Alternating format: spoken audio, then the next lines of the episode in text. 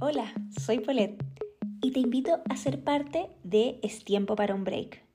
En este podcast hablaremos de movimiento, entrenamiento, salud y por supuesto todo lo que involucra tener una vida feliz, placentera y llena de nuevos desafíos. ¿Y tú? ¿Cuándo te das un break? Bienvenidas a un nuevo episodio de Es tiempo para un break. El día de hoy tenemos a una gran invitada ella es kinesióloga especializada en obstetricia y uroginecología en España, dedicada a la salud pélvica de la mujer en Chile y en el mundo. Profesional de la salud que integra la terapia física, la neurociencia, las emociones y la compasión por el cuerpo y con enfoque de género. Creadora de la marca Loca Pelvis y el libro Loca Pelvis, un viaje personal a la sexualidad. Mi querida María José Quiñinao. Lo dije bien, el apellido bien. Lo practicaste. Lo practiqué hartas veces. Hola, Cote, ¿cómo estás? Hola, Polet. Hola a todas las personas que vayan a escuchar esto. Qué, emoción. Oye, tremenda presentación, Polet. Sí, me guié porque obviamente tengo tu libro, obviamente, entonces yo vi la biografía. Ay, qué linda. Entonces yo dije, voy a hacer una buena, una buena introducción para la Cote. Hoy, Cote, primero, muchas, muchas gracias por aceptar esta invitación a, aquí a este espacio que está naciendo. Vamos en el cuarto episodio recién y la verdad es que la idea es entregar conocimientos tanto desde la salud, desde el deporte, diferentes aspectos para las mujeres y para que obviamente mientras uno está, no sé, haciendo diferentes cosas puede escuchar podcasts y eso es súper enriquecedor. Me encanta, yo escucho muchos podcasts, así que, bueno, como te había dicho, me encanta también eso, que uno lo puede escuchar en cualquier momento. Sí, es maravilloso, es súper práctico. me pasa feliz, feliz. Gracias a ti por leer. Qué rico que aceptaste la invitación, Cote. Bueno, eh, yo te sigo de hace harto tiempo. Bueno, cuando comenzó la pandemia ahí tomé contigo la formación para profesionales, que, que fascinada y de verdad como que me abrió mucho la perspectiva. O sea, como que fue como la primera, lo primera, la primera formación que tomé en pandemia. Y literalmente me abrió la mente. Entonces te quería preguntar, aparte de ser una fiel admiradora de tu trabajo, quería preguntarte, ¿Cómo comenzó Loca Pelvis?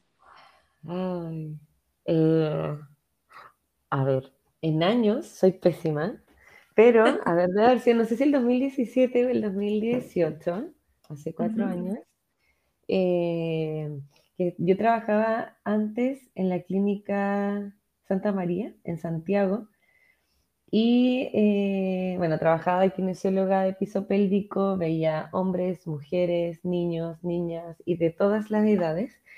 Y ahí me empezó a gustar obviamente la parte de como el acompañamiento más allá un poco de la kinesiología en la mujer. Y yo en ese entonces tenía paralelo otro trabajo que, se, que era la encargada de Mami Fit en Viña que es una franquicia que se dedica a la mujer embarazada y posparto y a la actividad física. Entonces, eh, yo ya sabía un poco manejar las redes sociales por ese, por ese trabajo, porque había que hacer publicidad como para que las quines que estaban acá en Viña pudiesen hacer las clases. Entonces, desde ese lugar me hice un Instagram que tenía un nombre nada que ver. Eh, que era, pasó como mujer entrena, Kegeling, no sé, eh, nombre muy distinto. Y, eh, y lo que hacía era publicar anónimamente testimonios de las mujeres que yo iba atendiendo en la consulta. Y luego eh, el objetivo era que otras mujeres pudieran conocer estos casos, porque ahora quizás se ve un poco más, entre comillas, en las redes sociales, pero todavía siguen siendo temas muy vergonzosos como escapes de orina, el posparto, eh, la sexualidad, eh, oye, tener incontinencia fecal, prolapsos, molestias en la, en, la, en la zona genital, como que no son cosas que se hablen tan fácil, ni con familia, ni con amigas, y a veces hasta ni siquiera con los profesionales como de primera línea, que serían las matronas, matrones y los gines con la gines. Entonces, eh, nació desde ahí como... Eh, después muchas seguían el Instagram y es como, uy, coté, y si hacemos un video y contaban su experiencia del proceso terapéutico, que no sé, chicas súper chicas que entrenaban y tenían escapes de orina y hacían CrossFit y luego ya no tenían escape y querían compartirlo. Eh, como todos esos casos que no se hablan tanto, lo compartían en video. Y desde ahí en verdad empezó como, como con la intención de compartir la salud pélvica en algo como más cercano, que las chicas lo pudieran hablar como con palabras no tan técnicas que en verdad uno no tiene por qué saber. Eh, sí, y creo que parte del acompañamiento, disculpa Cote, eh, eh, lo que tú dices que es muy valioso, eso que dices las palabras no tan técnicas. Mm. eso se da también en el área de entrenamiento, que de repente se habla tan técnico que las personas se sienten alejadas de eso. Y, como tú dices, tú entregaste esa cercanía a la gente y ahí es donde se entrega la confianza. Exacto. Yo creo que eso siempre ha hecho un cambio como en la cuenta del Instagram, porque todavía igual es difícil cuando estudiamos algo como no hablarlo en algo como con tecnicismo, porque al final te lo enseñan de esa manera. No te enseñan a ser una educadora del cuerpo. Entonces, eh, bueno, no sé si en algún momento lo aprendí o mi familia me lo habrá inculcado, pero como que siempre ha siempre ha sido una característica que tengo hasta para enseñar, no sé, a mi sobrino, cosas como pequeñitas, intentarlas como ponerlas lo más simple posible, porque en verdad es como, o sea, hasta como tú dices, Polete, en el entrenamiento, hay veces que hay entrenadores, entrenadoras que te dicen, activa el abdomen o eh, contrae los cuádriceps y, no tienen idea qué es eso. Entonces, como usar palabras que en verdad uno use a diario ayuda un montón a, promover la salud y que se sientan más cercanas a su cuerpo también. Qué bonito. Oye, qué bonito camino Cote. Y, y, bueno, después de eso tú comenzaste, bueno, con... ¿Cómo llegaste al nombre Loca Pelvis? Que lo encuentro genial. Oye, no sé, en verdad, en, verdad no, no, hay como un... Eso sí que no hay como un algo específico. En verdad yo siempre antes hacía, antes de la pandemia y que todo lo transformara a todo más digital, hacía muchos talleres y obviamente andaba para arriba y para abajo con la pelvis. Y yo igual en persona, bueno, yo siento que te conozco, porque, pero no lo hemos visto en persona. No, jamás lo hemos visto en persona. Y en persona yo, en verdad, soy un poco loca, literal. En verdad, siempre ando saltando, moviéndome mucho, abrazando a la gente, y siempre me decían como, uy, una como que es loca la Coté, y es como, no sé, como que yo creo que desde ese lugar, como hoy andaba con la pelvis para arriba y para abajo, eh, me lo llevaba a la clínica, lo llevaba a mi mochila, siempre la llevo para todos lados, y yo creo como que desde ese lugar nace un poco ese nombre. Es que está muy bueno el nombre. Y de hecho, oye, qué loco que no nos conocemos y es como si te conociera así como mucho tiempo. ¿Será porque seré otra loca, pero loca por, el, por otro lado? Yo creo que sí, pues entre, locas conectamos. Entre, locas nos entendemos. Sí. Qué genial, Cote. O sea, bueno, al final eh, todo fue calzando hasta llegar al momento de hoy, cuando quería saber qué te, cómo te sientes tú cuando te das cuenta que Loca Pelvis eh, traspasa generaciones y literalmente ha llegado a tantas mujeres, ha crecido tanto. Ay, sí. Hasta que en verdad yo creo que no me doy cuenta. Pero, o sea, solo me doy cuenta cuando. Eh, eh, ay, no sé. A ver, por ejemplo, si yo voy a entrenar y alguien que no tengo idea quién es me dice, oye, onda, vi el otro día que subiste esto y ahora ya no hago más esto. Em, o como cuando, no sé, le compartí el curso que tengo, hay un curso que tengo que es de piso pélvico, como en realidad muy como preventivo, que las mujeres puedan conocer este espacio, como tú decís, como desde el respeto al cuerpo, eh, un lugar que además ha estado súper como tabú en la sociedad, entonces también es como que o lo ven muy médico o cuando ya hay algún diagnóstico, o como muy sexualizado y como la sociedad nos ha como tapado tanto, como que cuesta entrar a ese lugar desde otro lugar. Entonces ese curso se lo pasé a mi mamá, para que cuando estuviese con mi abuelita lo vieran juntas. Entonces, eh, claro, pues me decía mi abuelita que es como, oye, en verdad es como recién sé cómo, primero, no sé, o sea, no sé, primero sé que hay un clítoris y cómo es. Entonces, ahí es como, oye, me dedico tanto a promover y es como, igual quizás partir por casa, como, eh, como eso, como ver como desde las distintas como en literal generaciones, como uno puede llegar a distintas edades, es muy bonito porque en verdad cada etapa que atravesamos es demasiado distinta de cómo nos relacionamos con ciertas partes del cuerpo, más con esta, que es como tan tabú, literal. Sí, sí, tan tabú y lo que tú dices es, es impresionante como en general las mujeres eh, hemos sido solo como a lo largo de los años solo como el, objeto, el cuerpo de la mujer. De hecho, el otro día mm. me puse a ver, pues yo, bueno, siempre sigo tu cuenta y, y, otras cuentas en relación. Y, y habían unas cuentas que compartían un, un video eh, que fue muy, muy divertido sobre la, la mamografía, que si muestras ah. a una mujer haciendo los toques de la mamografía para investigar si es que tiene algo, eh, es, el, el, el, video probablemente se va... a censura. Lo van a sí, tal cual. Y, y aparece como un hombre y, y, la mujer moviendo y haciendo el gesto en, en, en, el pecho del hombre. Entonces es insólito como todos los, los videos de parto, todos los videos que tienen que ver con relación al cuerpo de la mujer, eh, al final se... Instagram, por ejemplo, los clausura. O sea, es como lo, lo, los deja así como sin poder ver. Eh, entonces es algo que por años nos ha pasado a las mujeres, que se nos ha como un poco eh, bloqueado.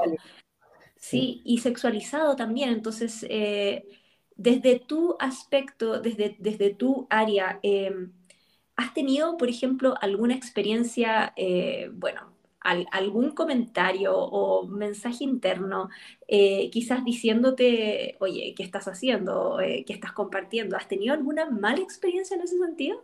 Uy, que hasta que afortunadamente no, Ah, buenísimo. Eh, pero creo que por lo mismo, igual, eh, ay, no sé, igual intento tener cuidado por lo mismo. Ajá. Como, eh, uf, qué complejo, porque en verdad creo que nunca lo he como bajado a tierra esta idea, pero más allá de subir algo para que no lo vayan a bajar, porque en todo caso Instagram sí antes me ahorra muchas cosas, por eso quizás he aprendido como a qué subir y otras cosas simplemente decir en las terapias uno a uno, las terapias por Zoom, grupales, cosas como que puedan ir más allá y ser muy explícitas, pero eh, ah, no me ha pasado así como que una persona me diga, oye, Cote, ¿qué, qué, qué estáis haciendo? Es como, ¿cómo, ¿por qué estáis haciendo eso? Es como más, es como más de curiosidad, es distinto, es como, oye, qué entretenido, cuéntame más. Siento que así es como, ¿qué, ¿cómo puedo ayudar? ¿Cómo puedo saber? ¿Cómo me puedo ayudar? Yo creo que la, como, esa recepción ha sido muy bonita igual. Sí, o sea, de hecho esa recepción se ve, eh, bueno, yo ahora obviamente compré tu libro. me encanta me encanta desde, no sé, desde la tipografía, los colores, el, texto en sí, cómo lo plasmaste. De hecho, se siente como tu esencia en, cada palabra. Y me gustaría un poco preguntarte, eh, pasando a, eso, ¿cómo, ¿cómo fue ese proceso creativo, llegar a, a, construir todo lo que tú tienes en tu interior a un libro? Lo encuentro súper bonito. Ay, sí, fue un proceso yo pensé que iba a ser más intenso, igual fue difícil por los tiempos, pero igual, no sé si está ahí en escrito, pero ah, ya se me olvidó lo que escribí. ¿Y qué dije? no sé qué escribí. No, el... Ay, qué risa. Es que yo igual antes de, de, esta propuesta de la editorial, yo ya tenía una carpeta que decía mi libro. Ay, qué lindo, me encanta. Y tenía, iba anotando todas las ideas, reflexiones, frases de pacientes importantes, que de alguna manera como que las iba hilando y me ayudó mucho como yo eh, veo pacientes que tienen dolor o dificultad para tener relaciones sexuales, eh, tienen cosas muy, como factores muy comunes. Entonces, la terapia, si bien es distinta en cada persona, igual tiene un patrón similar. Entonces me fui dando cuenta con eso que al final, dentro de los ejercicios y todo lo que se hace, también implica una educación para salir un poco de esta como sexualidad eh, tan ensuciada con la mm, historia. Entonces, eh, al final, lo que yo iba escribiendo en ese Word, en ese Drive, era un poco como que fue tomando forma de a poquito y luego cuando la editorial me hizo esta propuesta de escribir un libro, cuando, lo primero que se hace es que te hacen escribir el índice. Obviamente todo esto muy flexible, no tiene por qué ser como el índice al final también, pero eh, te hacen escribir un índice, cosa de que ellos puedan ver qué quieres, qué quieres escribir. Y, y, ahí me ayudó mucho como ordenar las ideas de esto tan desordenado que está en el Word. Entonces me fui dando cuenta como de eso, que en medida iba escribiendo este índice, en realidad todo estaba súper conectado, como que todo tenía un hilo conductor muy claro para mí en ese momento. Em, eh, y luego cuando el proceso de escritura, que fue más o menos de el año pasado, no sé, como de abril a noviembre, abril, mayo, junio, julio, Sí, fueron como siete, ocho meses, fue súper, o sea, no sé si corto o largo, depende como la persona, pero a mí yo creo que necesité un poquito más. Y, ah, em, fue algunos capítulos muy fáciles, muy fáciles de escribir, y otros muy de, uff, está costando que fluya esto. Sí, porque al final, eh, o sea, es que es como en el día a día, hay veces que uno está muy como creativa, como, uy, necesito escribir esto, papá, papá, y salía súper fluido y otros días como, oh, no. Y ahí paraba o me empecé a establecer como horarios para poder escribir. Eh, y eso, o salía como de mi casa y me iba como a lugares que en verdad me sentía como más tranquila, algún cafecito, eh, como esos procesos de escritura y poder bajar todo y plasmar algo que yo sé que es como, mm, perdón, pero mierda, onda, si me equivoco acá, esto va a estar impreso y ya no es como que puedo llegar a la casa de todas las personas que lo tienen y quemarlo es súper heavy porque es como bien, o sea, como, tenga que ser. va a quedar, o sea, es totalmente, es un legado permanente. Sí, exacto, y yo creo que eso fue como más difícil, como ese pensamiento de, oye, acá, si me equivoco, ya está. Ese pensamiento eh, fue yo creo que más difícil que escribir, como de decantarlo. Decantarlo y dejar de lado como esos pensamientos de eh, quizás me rato, etcétera, así como eh, me imagino que igual tienes tú alguna forma de, quizás de llevar, eh, como tú decías, salir a caminar o, cambiar de, no sé, hacer otra cosa, como para cambiar un poco el chip o la energía, porque al fin y al cabo tú eres kinesióloga, pero trabajas mucho con tu energía, literalmente. Exacto. Bueno, todo, yo creo, pero... Sí, como eh, con, tu, no sé, con tu, eh, con tu vibra, con tu eh, conexión con las personas también. O sea, yo creo que todo eso también uno necesita cuidarlo. Exacto. Bueno, y que hecho por eso, ah, yo creo que desde el año pasado he aprendido mucho a decir que no a las cosas también. Como seleccionar muy bien las cosas o sea, ¿dónde poner mi tiempo? Sí, tiempo, energía. Exacto, porque al final cositas pequeñas pueden implicar, no sé, una hora o esto, una media hora y, en verdad igual estáis pensando en eso, como no uno no quiere hacer, bueno, al menos yo hacer las cosas a media y eso me ha costado mucho porque antes decía que sí a todo, a todas las cosas y hacía muchas cosas. Y, em, Mm, y obviamente eso te absorbe toda la energía y la idea es hacer un equilibrio entre el trabajo, las cositas, porque además cuando nos gusta hacer las cosas, que yo creo que te pasa igual, nos gusta hacer cosas eh, y nos gusta nuestro trabajo, Al mm. final la, la, línea es demasiado delgada entre el trabajo o es lo que me está gustando. Es como, pero si me gusta, ¿por qué no puedo como darle más tiempo? Es como, sí. en verdad, es un Concuerdo contigo, o sea, es la delgada línea de, de hacerlo 24/7 o verlo como un negocio, como un trabajo. O sea, eh, eh, eh, es, difícil, es muy difícil. Sí, te quería preguntar, ¿tú qué mensaje le dejarías a todas las mujeres que nos están oyendo en estos momentos y también obviamente los varones que nos van a, ah. van a escuchar tus palabras? ¿Qué mensaje les darías con respecto a qué mensaje daría Loca Pelvis? Ay, ¿en cuanto a qué cosa? En cuanto, literalmente, en cuanto a la pelvis, al conocimiento de la pelvis y la sexualidad, tú, ¿qué mensaje les podrías dar a los oyentes así em, que, les puedan servir? Por ejemplo, no sé, en mi caso, eh, tratar de, no sé, consumir eh, entrenar dos veces a la semana de manera, de manera consciente, en poquito tiempo para empezar de a poco a adquirir hábitos. Y en tu caso, por ejemplo, desde la salud pélvica, eh, si es que hay personas ahí que no estén oyendo, que quizás tienen algún tipo de, de problema respecto, no sé, mujeres que tengan dolor al, al realizar las relaciones, al tener relaciones sexuales. Tú, por ejemplo, a ellas, ¿qué mensaje les podrías entregar? Ay, muchas cosas. Mira, yo creo que ah, se, me ocurrieron, demasiadas, pero voy a hacer como muy tiré, tiré la pregunta muy global al principio y después muy específico. Ahí caí. No. no, no, no. Pero cosas que, a ver, cosas que pueden en realidad hacer todas las personas, onda, da igual el sexo, todo.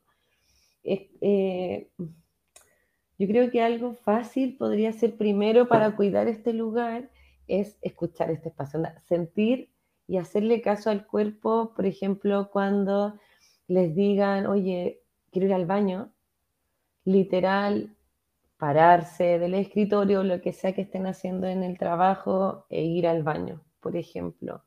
Ir a hacer pipí cuando realmente el cuerpo les diga, literal, ir al baño a hacer caca cuando el, cuando, cuando el cuerpo les diga.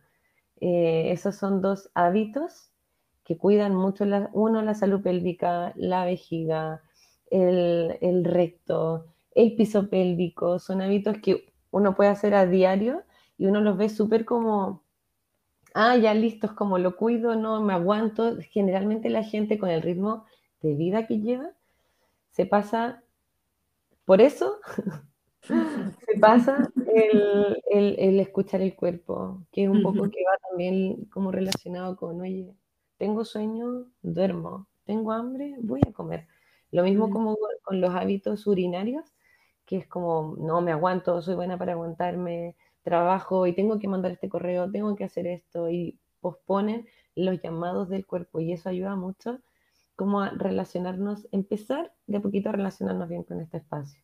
Y Em, bueno, para las mujeres que tengan dolor en las relaciones sexuales, uno, si tienen pareja, ojalá se los digan y sepan de a poquito a ver cómo poner un límite también, porque pasa mucho en las mujeres que tienen dolor o dificultad para tener relaciones sexuales penetrativas que eh, lo callan, lo guardan como para no hacer sentir mal a la otra persona o, por complacer.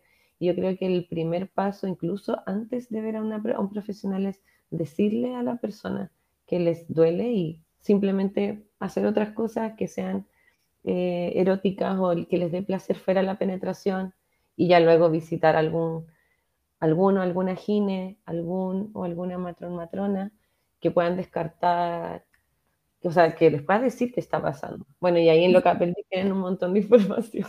Sí, en Loca Pelvis, o sea, pueden encontrar muchísima información, 100%. Y, tengan, y también el otro mensaje es que compren el libro. Sí, bueno, el mensaje es ese, sí, yo creo que eh, si es que eh, sienten que están en algún momento que quieren como, mm, como que algo les está resonando de cambiar o conocerse un poquito más y no saben por dónde partir o sienten que ha afectado mucho como las creencias o las vivencias que han tenido como en su vida, creo que en verdad sí podría ser una bonita manera de partir el libro, a conocerse un poco mejor y con cariño, con amor, con respeto. Con amor y respeto por el cuerpo, es, es lo más importante. Cote, estoy demasiado contenta de haber compartido este episodio contigo. Se nos ha pasado rápido, ¿viste? Yo te dije. ha sido algo súper bonito y más bonito aún eh, conocerte desde la virtualidad. En algún momento nos vamos a ver en persona, no sé cuándo ahí nos veremos. Yo sé que nos veremos prontamente. y mira, siempre hago esta pregunta al final de cada episodio. ¿Y tú ¿Cómo te das un break? Uh, yo creo que, ay, a ver, justo ayer me dio un tremendo break. Me voy a caminar a la playa. Para mí un break también eh, igual es hacer actividad física. Me ayuda mucho como a estar conmigo, mm, eh, con mi cuerpo. Escribir, leer, me encanta. A veces de a poquito estoy aprendiendo también a hacer nada, que también es algo que me cuesta. Como que hay algo, hay algo que tiene que estar estimulándose. O si salgo a caminar mis ojitos, o si estoy echadita en el sol, un podcast, o escribiendo, pero al menos eh, yo creo que ha sido como disminuir el, como la cantidad de estímulos. Eso me ha ayudado mucho. Sí. Buenísimo, buenísimo. Ay, Cote, muchas, muchas gracias por haber estado en este episodio. Muchas gracias por haber compartido y por compartir todos tus conocimientos, que eres demasiado gentil con tus conocimientos también. Ay, linda Paulette, gracias a ti por invitarme a tu espacio ahora. un nuevo espacio. Oye, Cote, un abrazo súper grande y un abrazo grande para todos los que escucharon este episodio. Yo voy a dejar ahí tus redes sociales en, en, en Spotify en el episodio para que puedan seguir a la Cote y obviamente compren el libro. gracias por leer, linda. Un abrazo, grande. Gracias, Cote. Chao, chao. Espero que hayan disfrutado de este episodio, tal como yo lo disfruté. Y recuerden, síganme en las redes sociales, arroba Cuevas y de mi emprendimiento, arroba Cambre. Y también puedes seguir todo lo que voy haciendo en Cambre www.cambre.cl. Te espero en el próximo episodio. ¡Chao!